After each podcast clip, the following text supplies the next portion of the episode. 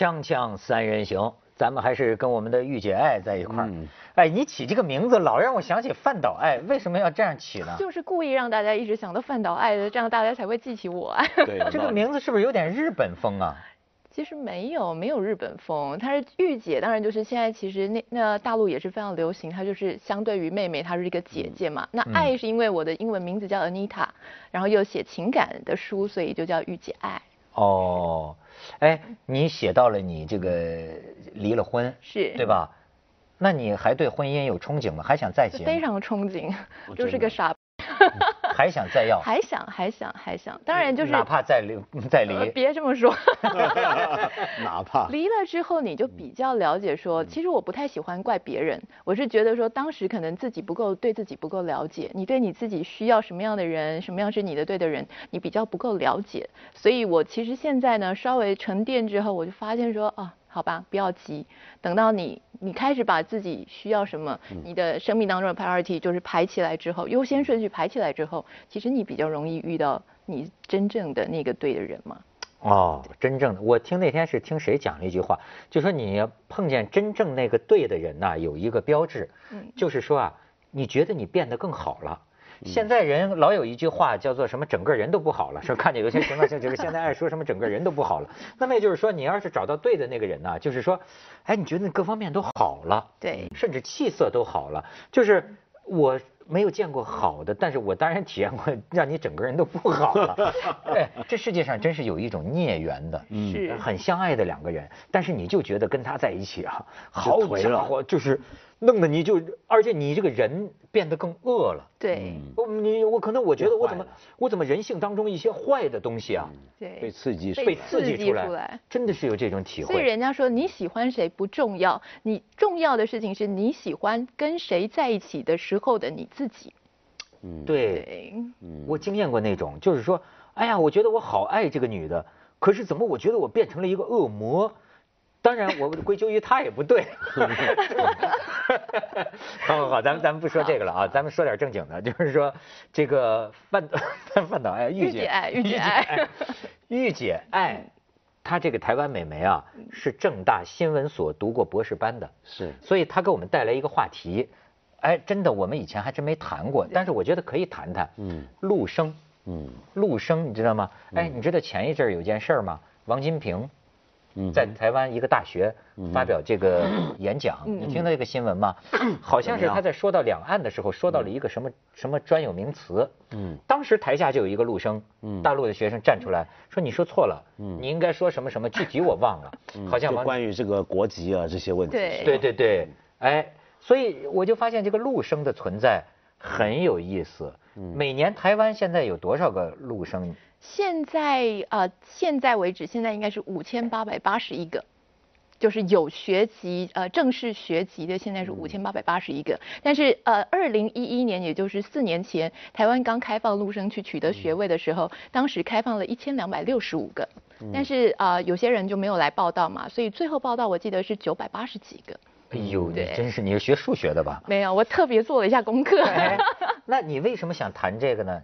我觉得它非常的有趣，因为我当时在正大博士班的时候呢，其实我们班就有人民大学来的啊非常资优的一个女孩子，她来啊，她不，她当时是不是正式的学生？她当时是交换学生。嗯。然后我们会发现说，哇，陆生念书都非常认真，非常拼，然后那个拼劲是你几乎没有办法忽略它的存在，然后你就会被它激起那种。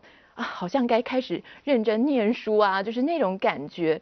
那还有就是我去上统计课的时候，我们班的陆生他说，其实我已经在啊大陆都学过了，全都会了，到多变量全部都会了。我说那你还来干嘛呀？因为我其实是一直学不会，所以我一直一直去学。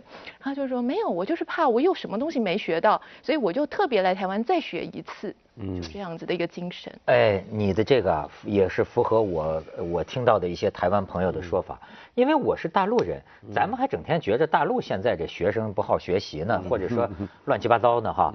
其实呢，你相比之下，台湾学生现在都已经堕落成什么样？你知道，就是我听好几个就是人说说大陆的学生，我以为他们要讲陆生的坏话，其实不是。他是包括台湾的老师，说我怎么讲课的时候哈，那个勇于反映老师啊提问，甚至敢跟老师这个讨论的，往往都是大陆的是学生，是是，这个好奇怪啊。嗯，不奇怪。那台湾学生什么样呢？台湾学生他的特色呢，其实是我们除了那些真的不念书的，我们不讲。那其实有一票非常优秀的学生，他们其实是这么说吧，其实像在研究所的时候，呃，我跟老师聊过，老师说，其实台湾学生很习惯，我们只要你进研究所，我们就是自己备课，是，自己导读，它有点像 seminar 这样子。但不过是呃，陆生的话会很期待是上课。导师上课，然后他写，然后他回去 他会写出非常棒的一个报告出来给老师，这是他们习惯的一个方式。所以台湾学生我觉得呃比较自主学习，当然这个跟个人的个性很有关系了。就是他真的很用力在学的话，那他就是自主学习能力会非常好。但是撇除刚刚就刚刚文涛老师讲的，就是其实有一票人其实他是不太已经不太把学院当回事了。嗯，哎，对，这是真的。我觉得其实。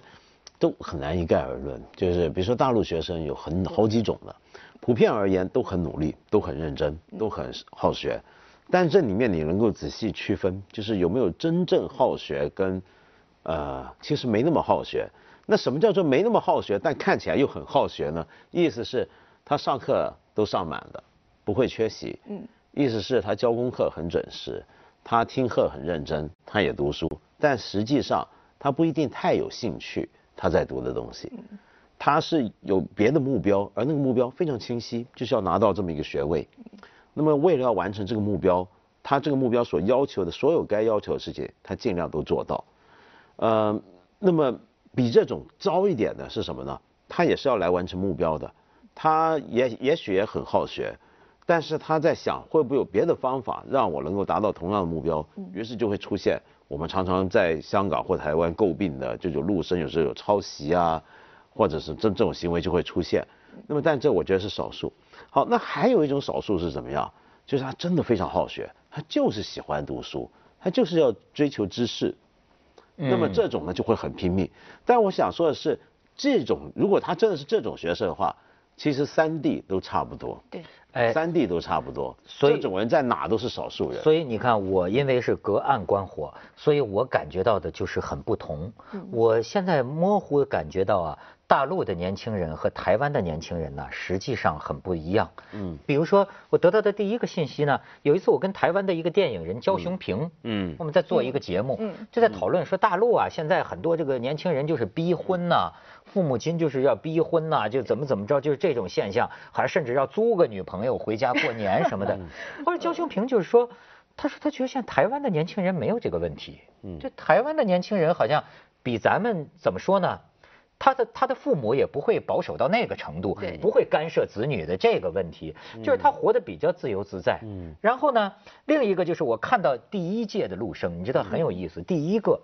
当时在这个城市里，只有他一个人报台湾大学，嗯，被录取了。然后你知道当地台办的就来了，嗯，因为他是第一个要去的，台办的先要对他进行一些教育，比如到那个地方不要做间谍啊，有有有人让你做间，然后你要代表这个大陆的形象，到那儿你你要注意一些哈什么的。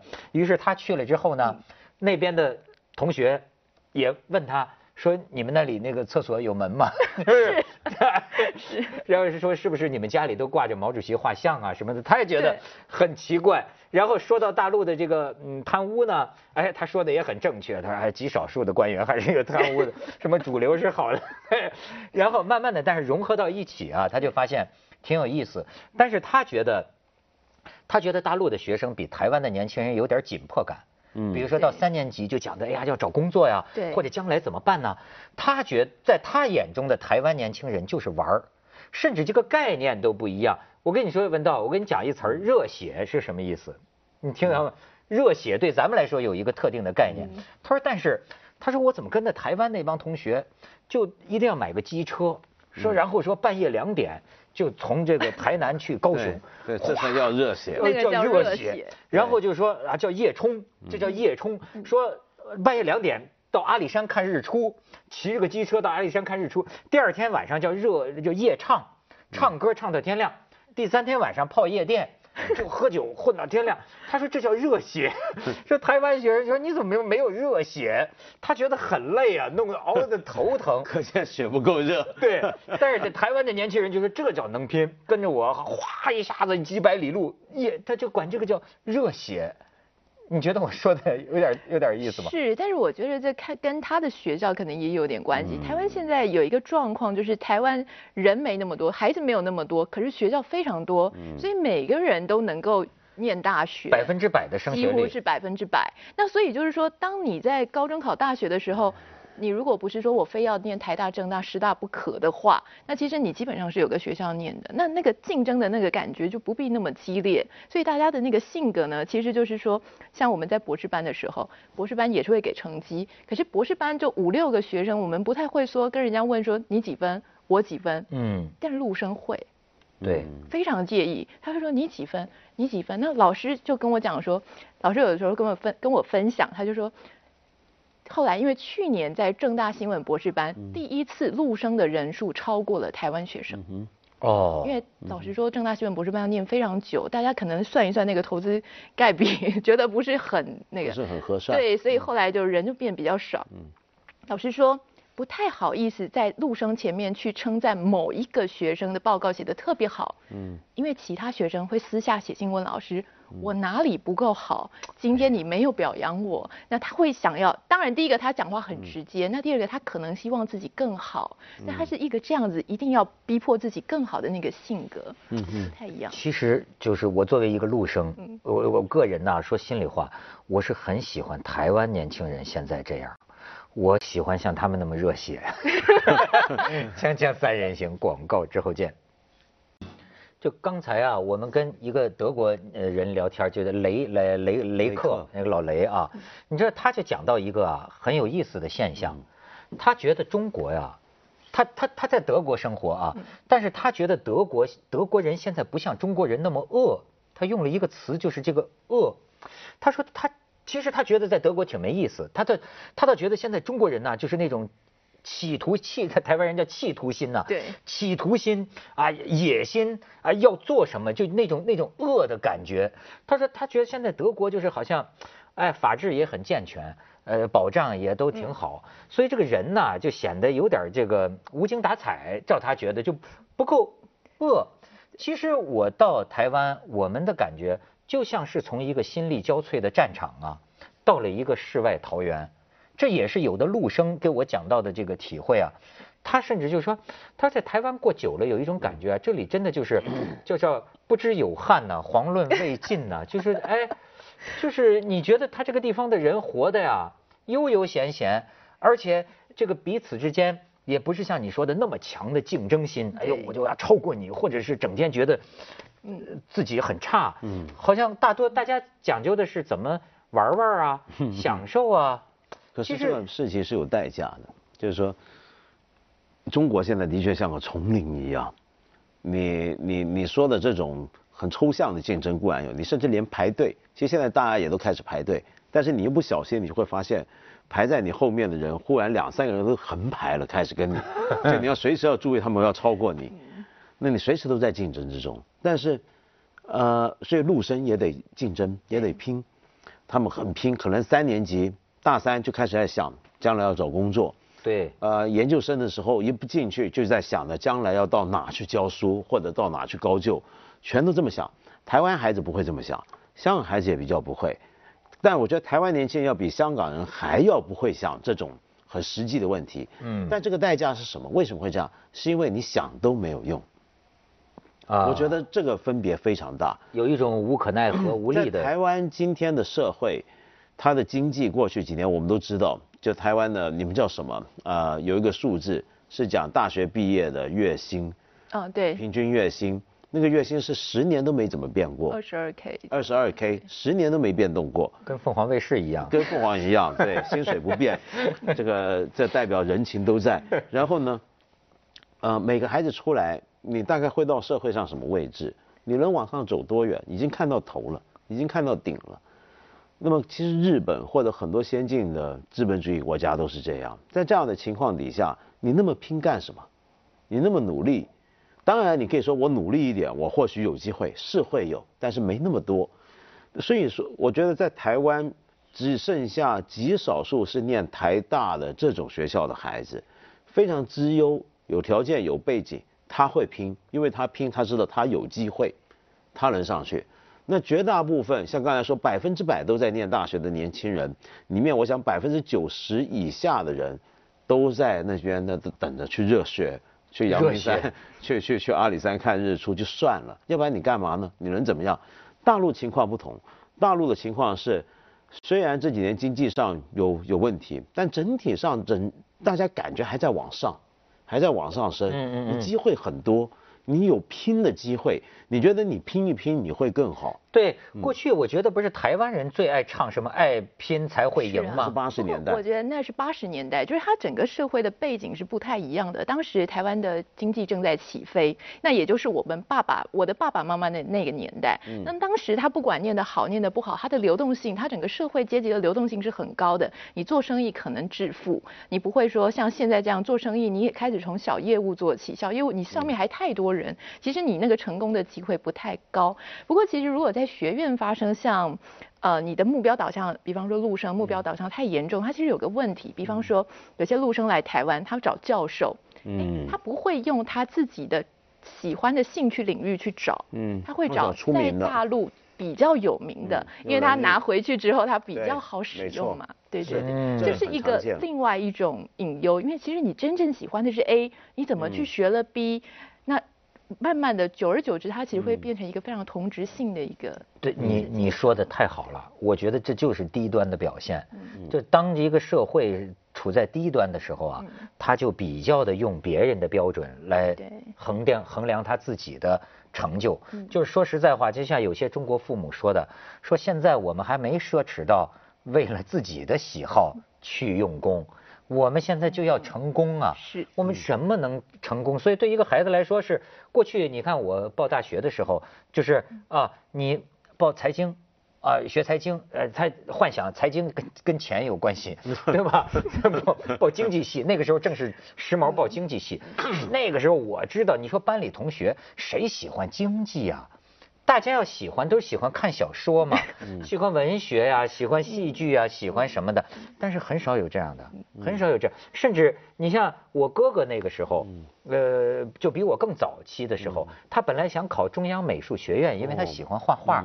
但是呢，那个时候讲究工科，那个时候最时髦的是工科，觉得你学画画。这有什么出息呢？会饿死。对，会饿死啊！你要学学学学工啊，呃，而且那个时候还有叫国家的号召，嗯，就祖国需要工科人才。好像毛泽东就说过，那我们需要理工科的，理工科是建设祖国的。你们这帮学文科的，除了给我捣乱，没什么好处，是吧？那么思想还不统一。你看，整个就说我们经历了一个从国家意志到个人意志，都是为了什么有用？嗯，什么能成功？什么能出人头地？所以像你刚才讲的很好，选个教授，我其不是说我喜不喜欢他，而是我回去吹牛，我是不是有个有没有关系？有没有关系？有没有招牌？说实在话，我今天站在这个这个这个这个到台湾的陆生的角度啊，我觉得这个标准也是比较 low 的。我们也是需要，就台湾呢有点颓了，嗯，但是我们呢也不高。说实在的，嗯，咱们去下广告，锵锵三人行广告之后见。刚才咱们玉姐又讲到一个我爱听的点啊，是什么点？啊，台湾的博士班的老师有特别提到一个现象，就是台湾生跟陆生特别容易一起谈恋爱。那个原因呢，就是两个地方的文化相近又相异，所以特别有那种吸引力。这样，其实，在我们博士班就有啊，台湾的女生嫁给了大陆的学生，就两个都是博士生。哦。台湾女生比较喜欢野心勃勃的男生是吗？他们是说，呃，那个女孩子是说，因为现在台湾男生很多草食男嘛，就看起来非常斯文，但是在大陆的男孩子里面还是比较有男子汉子气概一些这样。哦，对对对。而且你看，我刚才注意到一些，他第一次来来大陆，第一次来北京啊。我说来，嗯，他说来之前人家就嘱咐他注意，到了北京要厉害一点，是不是？要强悍一点。要强悍一点。这帮都是每个人如狼似虎。对，看到。看到出租车马上进去，不要被人家剥掉了这样。所以我们就是一个一个要讲究霸气嘛，是要要斗嘛，对吧？但是你文涛，你觉得哪个好呢？你喜欢生活在哪儿呢？老实说，我真的喜欢生活在台湾。我也觉得在台湾生活会比较舒服，但是我会觉得台湾是让人担忧的舒服。就比如说像刚刚讲台湾的年轻学生，我也接触不少，呃，我真的会有时候会替他们担心，因为他们那种没有往上竞争的这种意志跟能力，这也就罢了。但是现在有时候还会出现一种情况，就是好像大家都在混就算了，混到一定程度是。我有时候在台湾去演讲，或者是跟一些台湾年轻人聊天，你会发现他连话都说不好了。是这个，我觉得最明显。如果就什么叫话都说不好？比如说我们参加一些座谈会、研讨会，在大陆这不是很多年轻孩子会来听吗？对，会举手、会提问、会会给你意见。呃，通常呢，呃，至少言语上面、文法上面很利落、很流畅。但在台湾呢，有时候我会遇到一些。年轻人，他私下也好，公开也好，他说话就会，然后，然后，然后这样子，这样子，然后，然后，然后 说不下去，说了一句话，呃，五分钟他要说两分钟，然后，但是很多联系词，但他在联系什么，你不知道。这是一个很明显的现象，就是我常常都发现说奇怪，陆生怎么特别会说话？一站起来，不管他脑子有没有东西，他讲话起来好像有个样子。是啊，你会被他的那个气势整个镇住这样子。对对对，你没见过，那么陆生都会演讲，非常厉害，是吧？都会上去一套一套的，说的都跟国家总理似的，是吗？在台湾这边是，台湾是呃，我们不太喜欢在课堂上面举手发言，我们很怕跟人家讲的东西不太一样，引战的话。呢，其实大家不太喜欢跟人家战。嗯，如果是网民的话呢，大家可能在网络上挺会写的。但是你要他这样面对面的时候呢，他其实就比较害羞，比较低调，没有这么像我就刚刚讲的陆生，他其实不怕跟你战。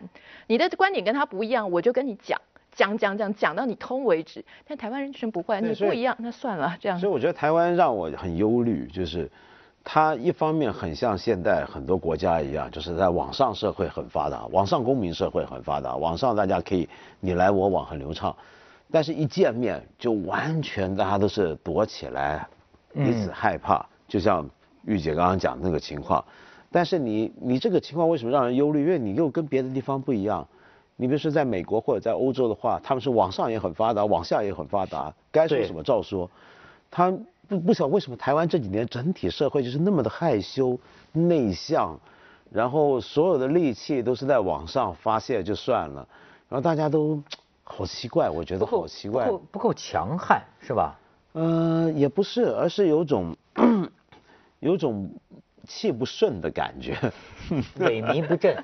对，很奇怪，我我我不知道怎么形容了。就现在台湾人已经不是我小时候在台湾的时候。所认识的那个人的变化真的是很大，变化很大，变化很大。你看我那天我还说我看这个侯孝贤的《悲情城市》，那个是二二八那个时候的台湾，那个时候的人呐还是什么人呢？你看那个时候就留下的那个遗言呐，死的人，你看他那个有很多写出来的字，你看还写的你你今天的台湾年轻人不可能会这么想问题了，叫什么生离祖国，死归祖国，什么什么生死天命，无想无念。这就是那个时候的精英，台湾的这个精英，他们的这种想法，而且好像那个时候台湾曾经是很强悍的。是。台湾到我小时候都还很彪悍。很彪悍。很彪悍。其实侯孝贤身上就很，他就那种逃亡那种很彪悍的东西。台湾男孩子说话声音也都变了嘛。对我记得我小时候，就我想，玉姐，我们跟我年纪比较差的比较远，我大概能生她出来 看一看。我在台湾那个时候是。呃，台湾男人说话绝对不会像今天这样。当时已经觉得台湾女孩子比较嗲，比较娇柔，嗯，但是也没今天厉害。后来呢，是逐渐的，所有的男孩子说话，男生说话也都变得很像女孩了。像比如说我小时候在台湾时候，我们说话绝对尾音不会出现，这很好吃哎，我们会觉得这样子说话是女孩子说话。是，那个时候我们男生不这么说话。但是后来是整个变过去了，好奇，我觉得很奇怪，因为其实像不要说台湾，其实韩国、日本最近流行的那种男偶像，对，都像女的一样啊，对对对。不过女孩子，台湾的女孩子倒是有越来越强的感觉，是，就是她整个的角色就翻过来了。哦，哎，我觉得这其实挺可爱，但是我觉得挺可爱，但是问题是我只是觉得，嗯。呃，这种女性化不是男性女性化、女性男性化，这这完全不是问题，甚至好现象。但是问题是在于不要内向，嗯，就是整个往内缩的，往有点内粘起来的感觉。台湾，呃，所以就是给人感觉像世外桃源嘛，像与世隔绝。对。所以为什么就进了台湾，给人感觉像他跟世界无关？一个一个一个小岛上的人过着非常舒服的、非常舒服的小日子啊，就是你到那儿度假是很快乐的。对。但是天天在一起，其实有时候媒体的媒体的角色我觉得很重要，因为其实前阵子我们一直在讨论台湾的媒体，永远都琢磨在一些非常小的地方。女生怎么样要上媒体呢？最简单，你就露胸嘛。嗯。对，你说。你说那戛纳影展，我们其实报的不是不多，我们报的是戛纳影展上面有没有女生是铺路的。那其实你如果每把所有的版面都放在这些小事情上面，那谁家撞了车啊，谁家养了一只会说话的鸟啊，每次都在报这个的时候呢，其实你的视野就不广，你的自信心自然而然就不太跟以前不一样。其实台湾不光是什么台湾之光，台湾曾经是中国之光。你想从这个文化上讲，咱就说什么侯孝贤、杨德昌、罗大佑、邓丽君。这个这个这个给给这个中国大中华的这个文化呀，接着为您播出健康新概念。一个地方啊，对吧？一个小岛上才多少人口啊？我觉得产生出来的这个俊杰啊，